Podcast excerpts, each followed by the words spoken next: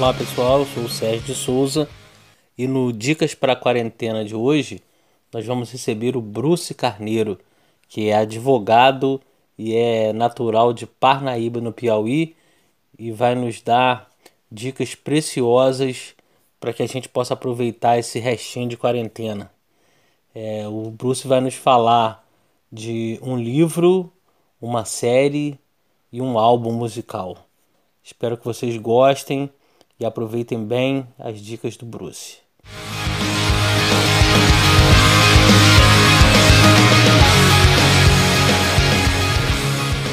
Fala Sérgio, tranquilo meu velho? Primeiro queria te agradecer pelo convite. Não sei se eu sou uma das pessoas mais indicadas para compor o grupo de convidados que já deram suas dicas para a quarentena até aqui, mas vou tentar dar minha contribuição. Além disso, quero te parabenizar pelo trabalho, afinal o camponês entra aí no novo formato e você parece não estar poupando esforço, porque em uma mesma semana a gente é capaz de ser contemplado com mais de uma edição do podcast. E eu te agradeço e desejo muito sucesso.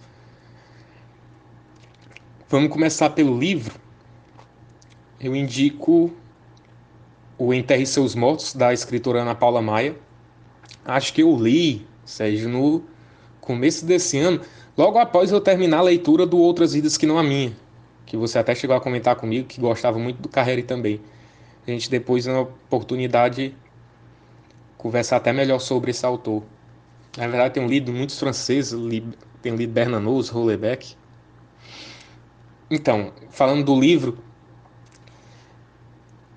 ele, a narrativa ele gira em torno do dia a dia do personagem, da personagem Edgar Wilson, um cara que trabalha para um estabelecimento cujas máquinas ali são utilizadas para moer animais mortos, geralmente em decorrência de acidentes nas proximidades do local. Interessante é que esse local ele não é apontado como algum especificamente conhecido por nós. O leitor, logo de início, ele percebe que é um local ermo, praticamente desabitado, composto quase que por rodovias apenas, uma região fronteiriça até árida. Daí eu acho que é o motivo de alguns veículos de comunicação, a falar do livro da Ana Paula Maia, o desloca para um gênero que seria faroeste de terror. Eu li isso em alguns lugares. Mas eu acho que o motivo principal não é esse, lógico que não, mas principalmente o fato no qual a história se dedica, que é a preocupação que a nossa personagem principal dá à morte.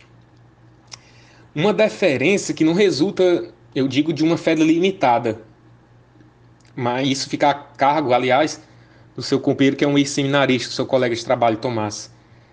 Não é resultado de uma expressão de fé, mas por reconhecê-la como esse elemento metafísico comum. E o personagem principal, embora tenha convivido com a morte tanto tempo em seus trabalhos, e aqui é uma das poucas experiências que, a, que é trazida a nós da descrição do personagem. Ana Paula Mai não se preocupa tanto, que também não, não faz tanta falta na narrativa. Ele, como ele já vinha tendo essa, essa experiência com a morte em ofícios anteriores, ele não deixa de transmitir essa atenção é, que, por uma perspectiva própria dele, ele enseja um, enseja um dever de, de cuidado para, digamos, uma devida passagem dessa condição de existência, outrora em um lugar desolado, quase que de um genuíno abandono. Parece que ele não prescinde disso até para manter firme o próprio espírito, sabe? Que não é para buscar redenção, se não acho para estabelecer um tratamento adequado e indispensável a quem quer que seja, por justamente dividir essa nossa precária condição, essa nossa condição de miséria. O livro tem muito mais, acho que é um livro que eu acho que desperta a vontade de reler, até porque a gente sabe que a melhor leitura é a releitura. Acho que vou, não vou me estender tanto que senão vou acabar contando o livro inteiro, mas é muito interessante. Eu gostei bastante.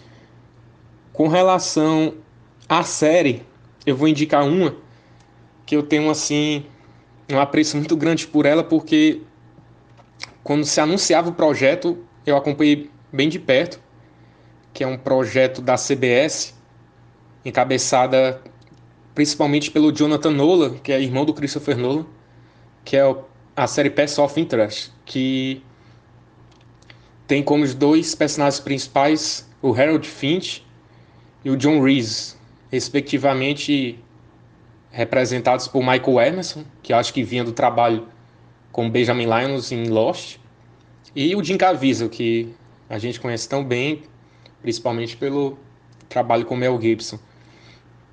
Então, a série, ela nos mostra essas, essas duas personagens. Primeiro, Michael Emerson, o Harold Finch, como um milionário que vive de uma forma ainda mais reclusa depois de um acontecimento que ocorre com é, a ativação de um projeto em que ele criou é, em parceria com um colega que era foi que no, do qual resultou uma máquina que servia para o governo através dos serial numbers que para a gente aqui a gente que fica como se fossem os CPFs e que ao fim de 24 horas de um dia corrente a máquina apresentava é, possíveis casos de atentados, dos mais diversos crimes que poderiam estar relacionados a atentados terroristas. Lógico, é uma, uma temática que já vem permeando é, muitas obras, muitos filmes, séries também, após o 11 de setembro, mas aqui ela ganha um toque bem singular, não é uma coisa tão, tão hermética. É... Então, depois do depois do fim do dia, as outras informações escolhidas que não têm a ver com atos de terrorismo em potencial são excluídas. E depois do que acontece desse acidente que deixa o Finch, o personagem do Michael Emerson, um pouco mais, digamos, até desiludido, mais introspectivo, que ele não é uma pessoa que dada a relacionamentos, ele fica com esse fica com essa inquietação em que não, se só interessa ao governo atos de atentados terroristas, moralmente eu não sou capaz de descartar aqueles outros crimes que a máquina reconhece que pode acontecer, digamos, com um cidadão comum. Daí o que é que o Fint faz? Ele passa a usar essa máquina e vai atuar para proteger, interferir é, em situações em que o cidadão comum seria afetado. Mas para isso, como vai envolver, como ele vai acabar melindrando em circunstâncias bastante perigosas, ele precisa recrutar alguém.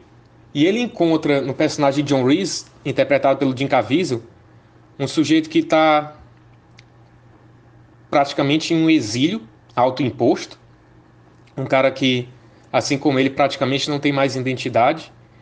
No começo a gente não sabe que tipo de agente ele foi, mas você vê que ele é um agente de, foi um agente de operações especiais.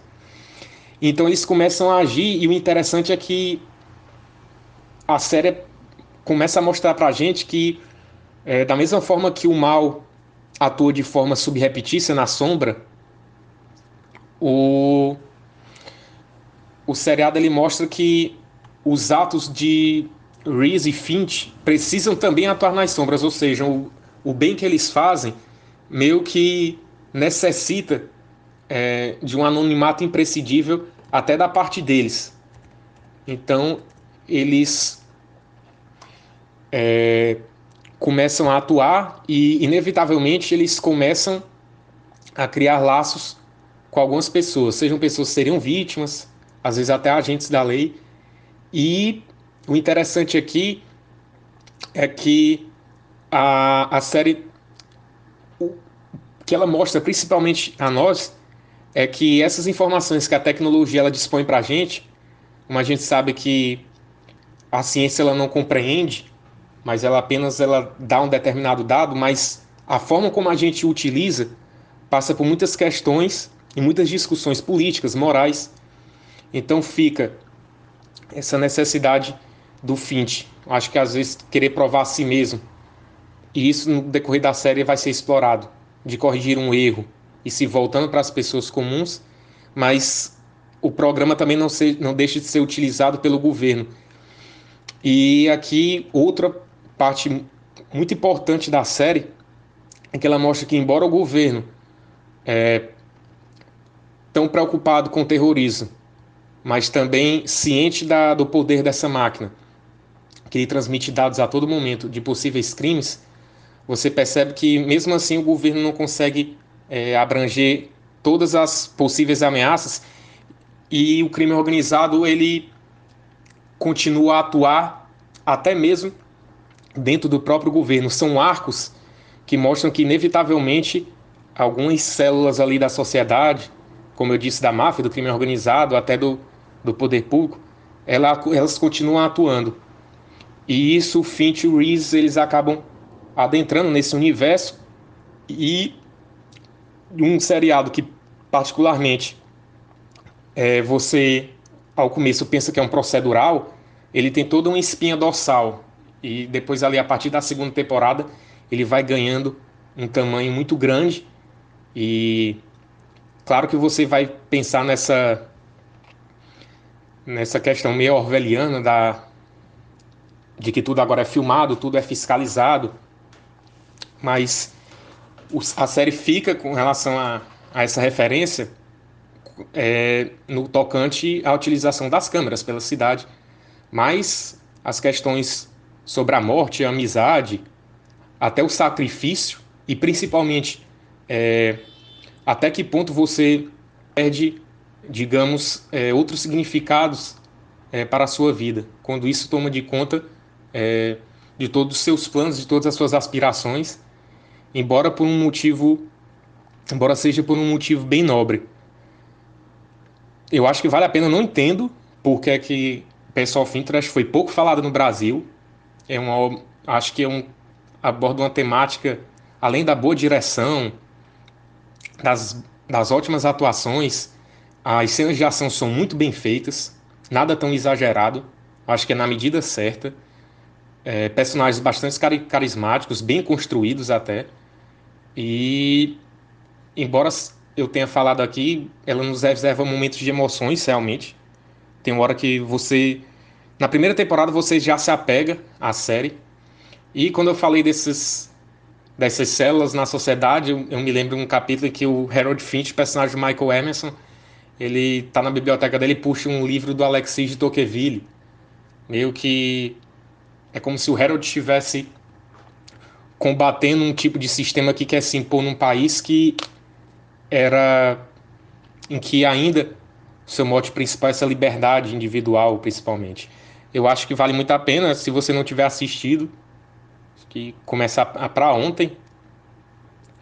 Eu acho que ficou é, já tempo fora o suficiente das discussões dos, dos amantes aí de séries de quem a todo momento está buscando uma nova opção para assistir.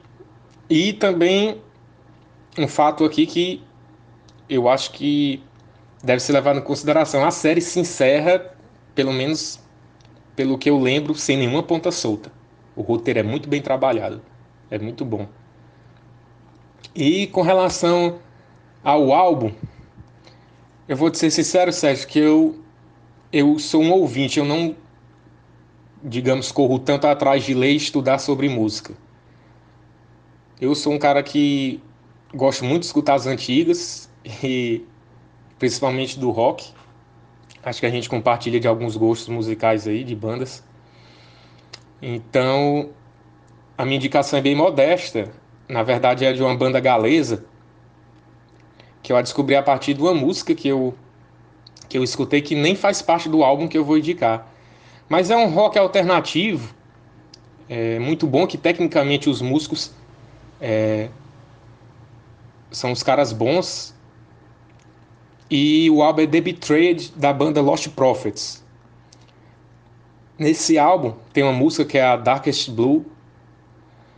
Eu não sei se é a faixa, acho que é a décima do, do álbum que denota essa questão da condição da tristeza, desse abismo às vezes que a gente está imerso. Por mais que seja uma banda que pareça não ter o mesmo peso das bandas de rock mais consagradas, mas ela tem algo aí a, a deixar mais que e que inclusive é, te deixa interessado para escutar os outros álbuns. É uma é uma banda que você com certeza não vai gostar ali de duas ou três músicas. Então é isso, é, eu não sou aqui ainda especialista como você para a gente conversar sobre Nick Cave, Bob Dylan, ou, ou algo mais aí da, do que faça parte do nosso gosto musical do rock. Mas essas são as minhas dicas, eu te agradeço. Posso ter me empolgado um pouco é, nas duas primeiras indicações, mas eu acho que vai é um, são indicações que vão valer a pena para quem gosta dos gêneros. Vai ser de bom proveito para esse período de quarentena que não sei se está próximo de acabar. No meu estado, é, a situação aqui parece que vai demorar um pouco, mas que se for preciso mais alguns dias aí de quarentena, que se faça proveito naquilo que a imaginação e a arte tem de melhor nos proporcionar. Então é isso, um grande abraço, Sérgio. Fique com Deus. Espero que sua família passe bem por todo esse período. E estamos aí. Abração.